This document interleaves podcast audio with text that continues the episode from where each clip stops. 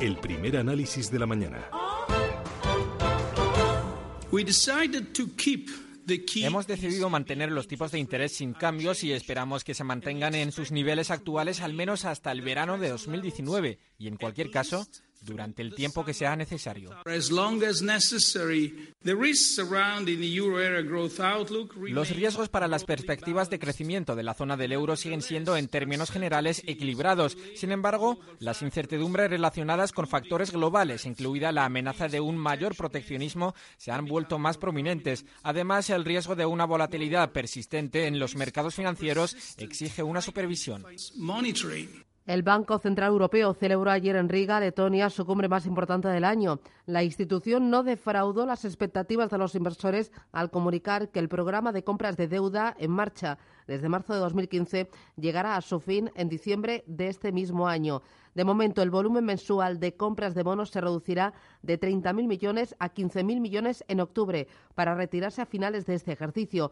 Los tipos de interés los mantendrán al 0% hasta pasar el verano del año 2019. Juan Pablo Calzada, ¿qué tal? Muy buenos días. Muy buenos días. Eh, primero, contenido y después forma. ¿Qué te pareció ayer eh, esta cita, este discurso eh, tan importante de Mario Draghi? Bueno, pues yo creo que es la confirmación de que efectivamente parece ser que tras 10 años de, muchas medidas y muchos esfuerzos, pues la, gran crisis que hemos vivido pues parece estar pasada a la historia, tanto en un lado como en el otro del Atlántico, y esto, pues, con las declaraciones del Banco Central Europeo, pues probablemente son eh, la demostración, ¿no? Que por un lado, eh, bueno, pues sigue, seguimos teniendo problemas con, con los tipos de interés y por eso los va a mantener bajos pero bueno, ya empezamos a podernos permitir ciertas cosas, como por ejemplo es la deja, eh, dejar de comprar eh, eh, bonos o reducir la cantidad por lo menos hasta diciembre y luego ahí acabarla. Y bueno, pues es un, síntoma de que la economía europea va, va está potente, está fuerte y que el crecimiento está siendo equilibrado y adecuado y que bueno, pues en esta situación pues ya el Banco Central Europeo puede empezar a dedicarse más a a sus eh, a sus eh, objetivos tradicionales como es la inflación y dejar un poco de lado el tema del crecimiento y el rebajar tipos para, para forzar nuevo crecimiento.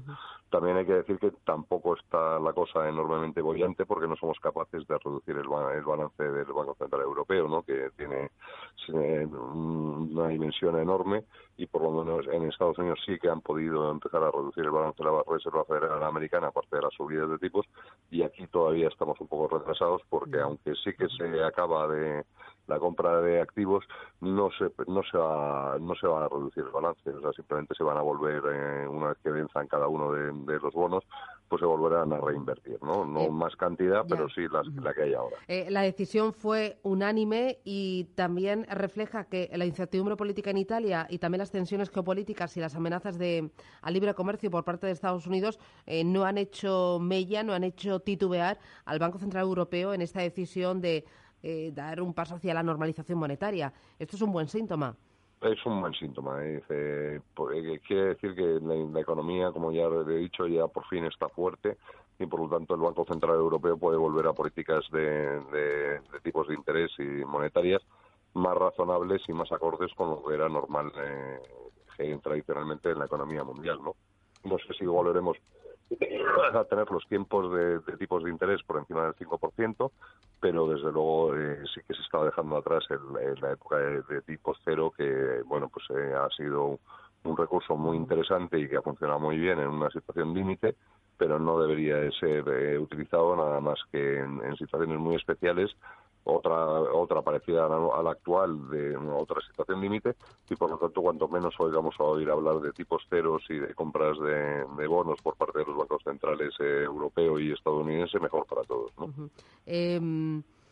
Hay otro asunto que es el tema de los tipos de interés. Eh, parte del mercado esperaba que la subida se produjera en el mes de junio. Draghi parece que lo aplaza a después del verano. Esto es lo que realmente sentó, sentó mal al sector bancario porque ayer vimos que eh, el dinero salió de los bancos y buscó refugio en las utilities.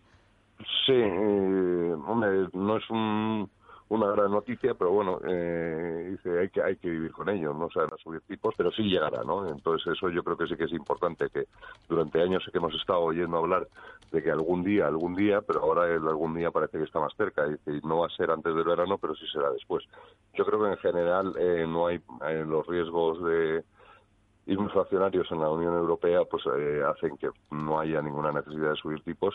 Y yo creo que la situación para una para un área económica como es la Unión Europea netamente exportadora es ahora enormemente favorable con un, dólar muy duro y un, un, euro debilitándose contra el dólar. Yo creo que es una situación que es a priori bastante interesante para la Unión Europea, no es sostenible a largo plazo, pero sí que deberíamos de intentar aprovechar unos meses o, el tiempo que podamos esta situación y, volver a cimentar o vamos de esta manera cimentar de nuevo nuestro crecimiento económico sobre nuevas exportaciones.